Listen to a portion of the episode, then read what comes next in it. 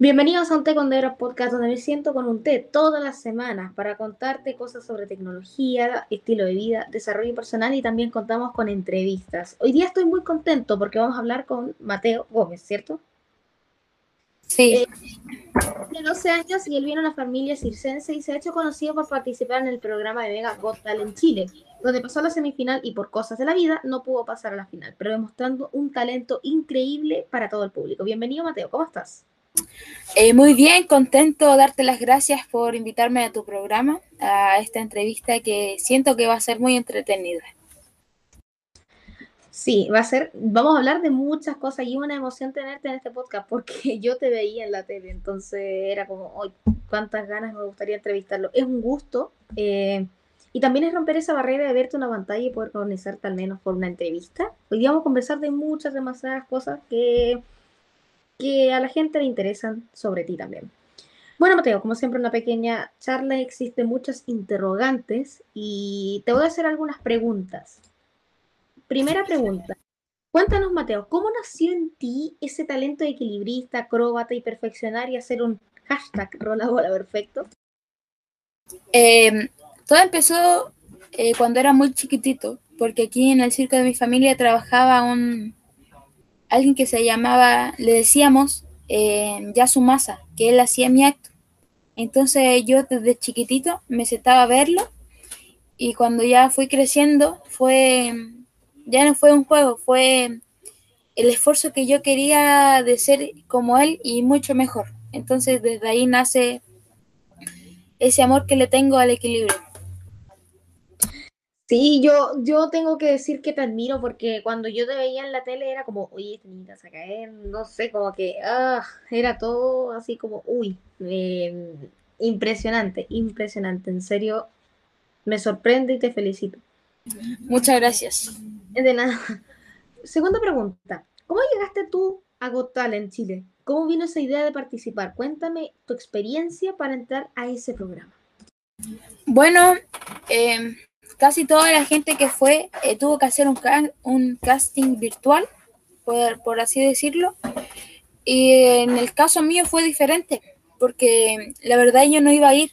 A mí me llamaron los productores de Got Talent, de Mega, y me dijeron, Mateo, eh, tú eres un talento que Chile necesita ver. Entonces, desde ahí nació, entonces la primera audición eh, me llamaron Después esperamos mucho tiempo, la verdad, que saliera. Eh, yo pensé que no iba a pasar a la semifinal, pero igual me llamaron, quedé muy contento. Eh, fue una experiencia inolvidable porque yo nunca había estado en un programa de talentos. Sí había salido de la tele, pero nunca a un nivel de así de que me vieran millones. Sí, eh, hay que pensar que te estaba viendo todo el país. Entonces era algo impresionante que todo el país te viera y que pudieras conversar, eh, y que, o sea, que pudieras demostrar tu talento, porque es increíble. Piensa que te están viendo toda la población de Chile, que son aproximadamente 18 millones de personas.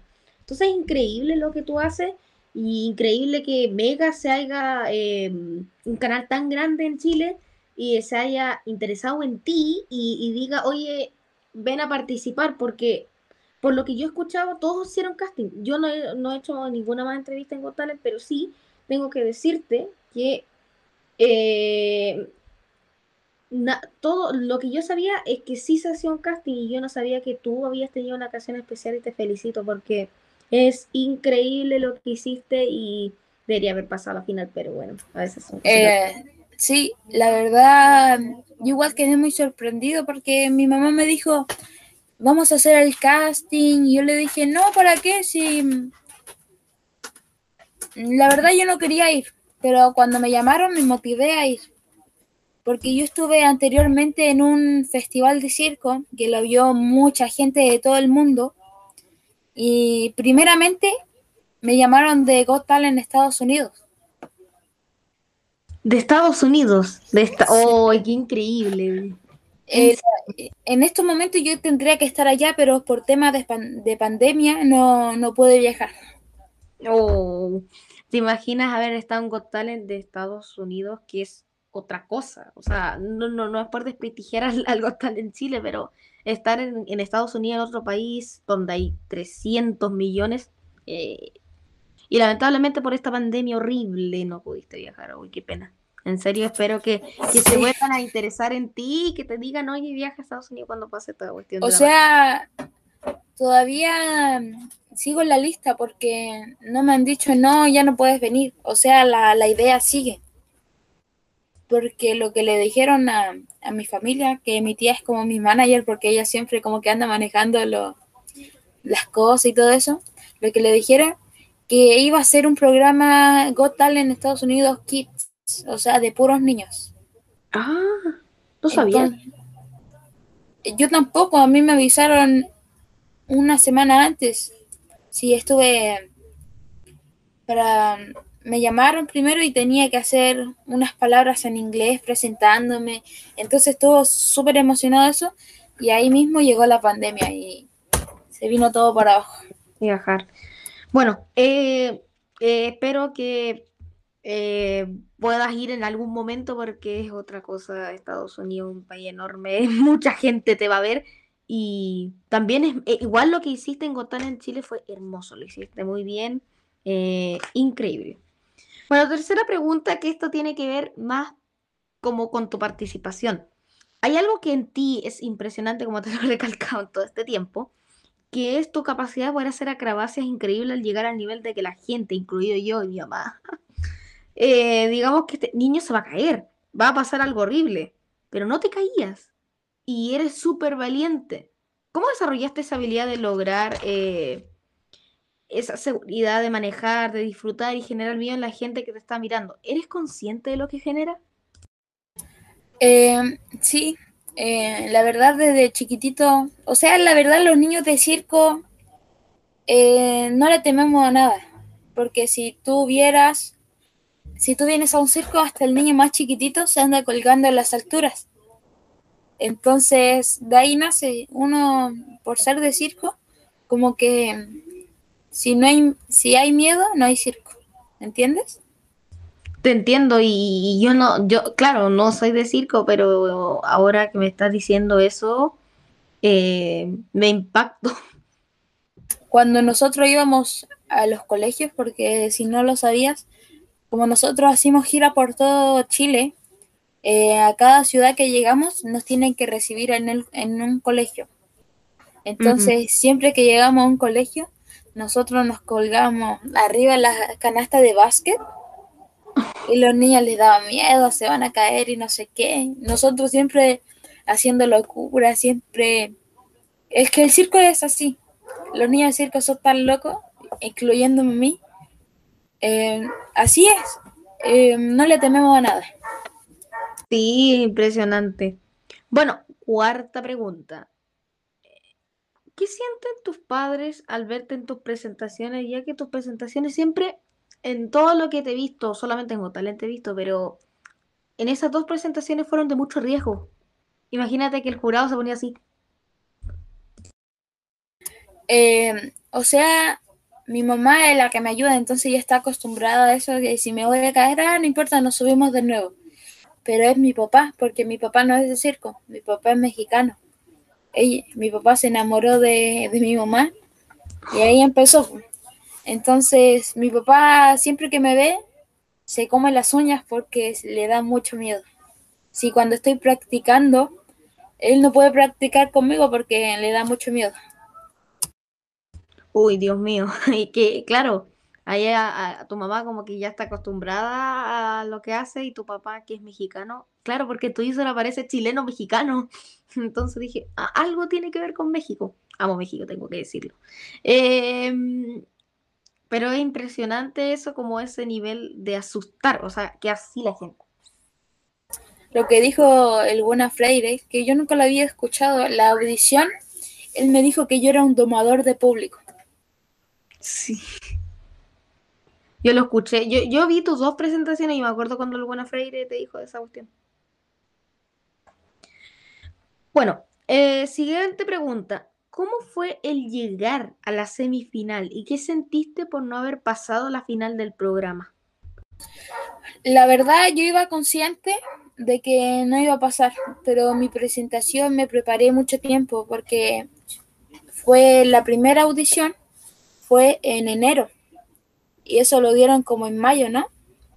Entonces me estuve preparando todo ese tiempo y recién en como una semana antes me habían dicho que, que iba a la semifinal, entonces yo me puse muy contento. Eh, me preparé mucho, mucha práctica. Eh, cuando llegué, el escenario era hermoso, la verdad. Estuvimos muchos ensayos. Viajamos de aquí de Valparaíso a, a Santiago casi todos los días. Entonces fue bonito y sacrificado cuando no pasé a la final, yo iba consciente que no iba a pasar porque, no sé, yo sentí en mí que si pasaba, bueno, y si no, no importa, para la próxima. Sí, hay que tener ese espíritu de superación, o sea, si ya pasa, bueno, increíble, y si no pasa, bueno, para la próxima oportunidad. Y yo me acuerdo, yo siempre tuve una duda, no sé esta duda te la voy a, te la voy a hacer extra porque me quedó la duda. Yo cuando vi el, el ¿cómo se llama? El, el teatro municipal de las Condes por primera vez, yo lo veía distinto. Como que estaba una, como que era como otro ambiente, era como que habían cosas, eh, eran era diferente, tenían como las sillas en tela atrás. Y después cuando vi el otro era como más, se veía más grande, no sé si soy yo. Es que el primero fue, como dices tú, en el Teatro Municipal de Las Condes, pero eh, la segunda fue en Mega, ya no fue en el teatro. Fue, ah, en, fue en, un estudio. Mm, en el canal, porque yo me acuerdo que cuando la primera vez, cuando estaba Luis Ñeco, cuando estaba la Disney Rosenthal, estaba todo para atrás. O sea, habían sillas, habían cosas de tel, y después como que había cambiado y dije, ¿por qué cambió? pero me despejaste la duda. Bueno, eh, siguiente pregunta. ¿Volverías a un programa de talentos alguna vez? Esa es mi idea. Ahora el, proyecto que tengo en mente es llegar... sí quiero llegar a más programas de talentos. Eh, sí, me gustaría mucho ahora en, mi mente está proyectarme a ver si, si Diosito permite llegar al de Estados Unidos. Sí. Bueno, octava, o sea, séptima pregunta, bueno, octava porque te incluí otra. Eh, ¿Te gustó la experiencia en Got en Chile? Eh, la verdad, sí, me gustó mucho. Yo nunca había experimentado eso de que un jurado me diera, ¿cómo era? me diera, que me dijera cosas muy bonitas, porque yo estaba acostumbrado a, un circo. Así que, por ejemplo, yo trabajaba y listo. Aquí era, te daban opiniones. La verdad yo estaba muy nervioso porque veía que a muchos actos de circo en otros países le daban el botón rojo. Entonces yo estaba muy nervioso a ver si iba a pasar, pero me encantó esa experiencia porque fue muy bonita y un algo más en mi carrera artística que nunca lo voy a olvidar. Claro, sí, sí, eso es verdad, porque yo una vez vi el de Estados Unidos, una vez, y pasó que a muchos le daban el rojo, el rojo, el rojo, el rojo, y, me sorprendía, y a ti te dieron el sí, y las opiniones fueron muy bonitas, y, y yo creo que para ti fue un sentimiento de alegría tremendo, porque estás frente a un jurado y, te dicen cosas tan bonitas, entonces es bonito. Sí, después de que terminé la audición, eh, me buscó Carolina, Carolina Regui y me dijo que ella me tenía que dar el botón dorado, solo que ella no pudo porque esa vez solo podían dar cuatro botones. Mm. ¿Entiendes? Entonces ya habían dado los cuatro botones. Dijo que hubiera sacado uno y me hubiera puesto a mí. Oh, qué tierno. Bueno, eh, siguiente pregunta. ¿Qué cosas crees que debe tener una persona para llegar a ser exitoso y bueno en lo que hace? ¿Qué consejo le daría a los niños y adolescentes que sueñan llegar a hacer lo que tú has hecho, ya que tú eres un grande lo que haces? Em, yo les, les doy mi opinión, como siempre me la han dado a mí, que tienes que esforzarse y tienen que enfocarse en algo para hacerlo bien. O sea, no enfocarse en algo y parar a la mitad. Enfocarse al 100%. Practicar, por ejemplo, en mi caso de circo, tienen que practicar, ensayar mucho. Y lo que a mí me ayudó mucho fue mis tías, el apoyo de mis tías. Entonces, ellas siempre me dicen, tienes que enfocarte en algo y tienes que hacerlo al 100%, porque si no, no te va a resultar. Entonces yo le doy ese consejo a todos mis amigos y amigas, que siempre se tienen que enfocar en algo y hacerlo con todas las ganas, el esfuerzo, cueste lo que cueste. Sí, eso es verdad. Yo creo que eso es una cosa muy importante que tienes porque tienes una forma de comunicarte con la gente increíble y también tus consejos son muy maravillosos. Porque hay muchos niños hoy en día con la pandemia que no están haciendo absolutamente nada, que están en la cama dormidos, están con el celular. Eh, Por ejemplo, a mí, para mi cumpleaños me regalaron una Play y la verdad casi ni la uso porque estoy afuera practicando, jugando. Es que es diferente porque en el circo yo aquí estoy en un espacio grande.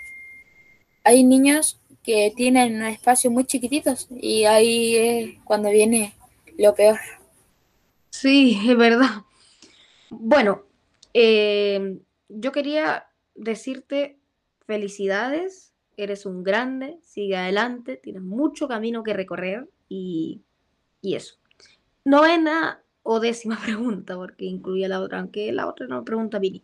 En el plano más personal, ¿cómo es tu vida en pandemia?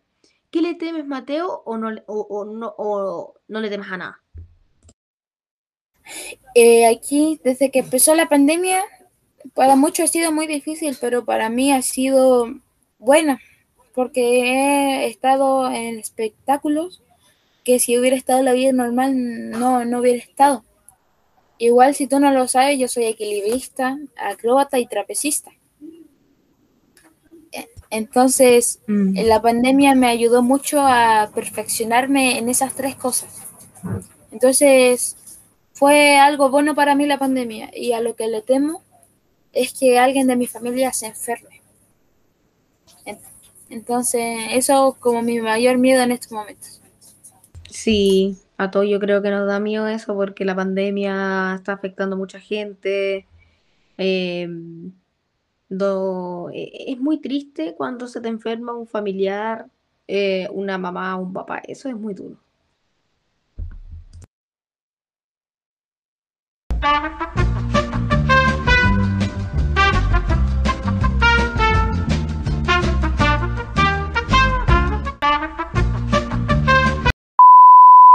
Algo bueno para mí la pandemia y a lo que le temo es que alguien de mi familia se enferme.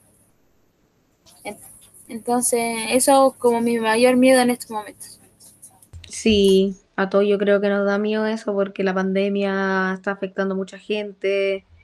Em, e, es muy triste cuando se te enferma un familiar, eh, una mamá, un papá. Eso es muy duro.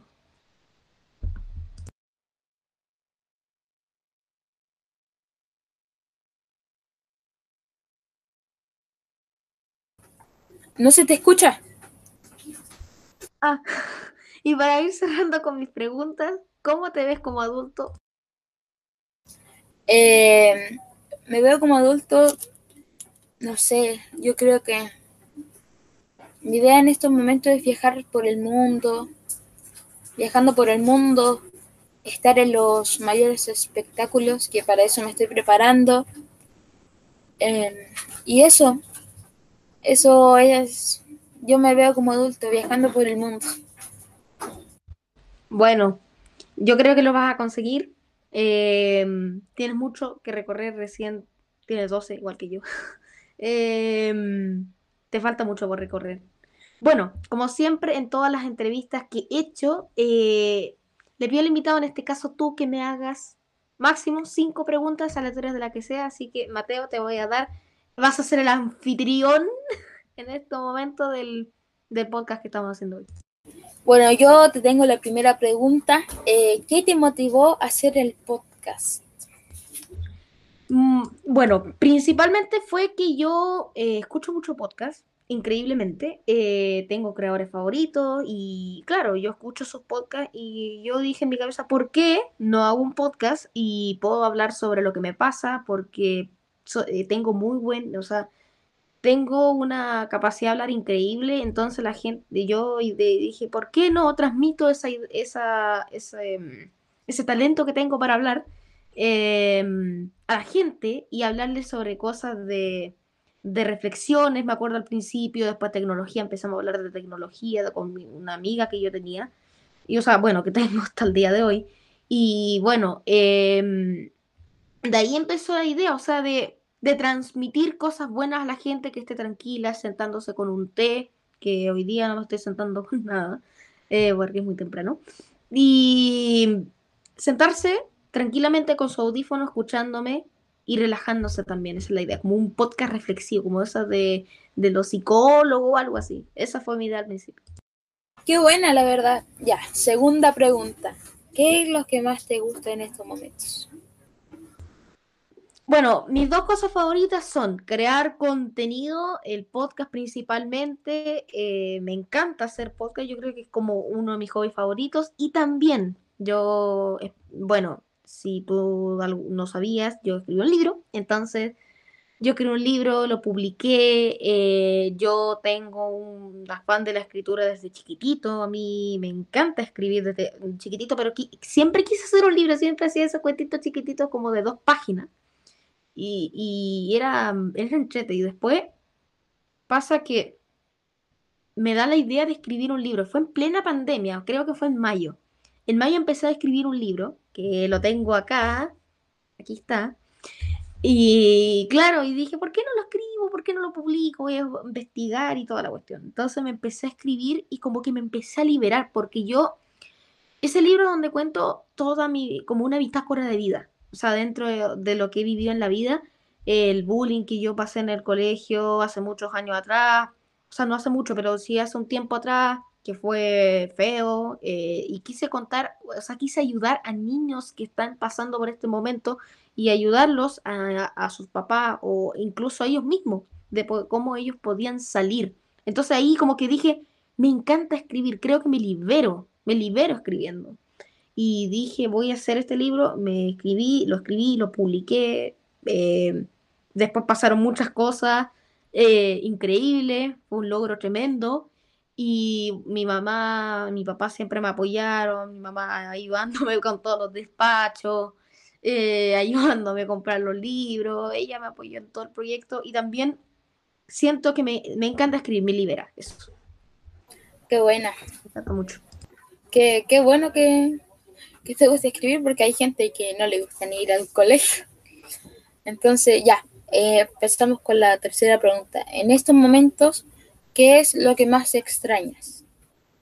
Yo creo que lo más extraño es salir, viajar por el mundo. Yo soy un amante, amo viajar y, y, ahora por la pandemia no puedo hacerlo. Estoy encerrado, estoy, estoy aquí, no, no, no puedo salir, tengo que usar mascarilla, una cosa que eso extraño mucho, mucho, mucho, mucho. La verdad a todos.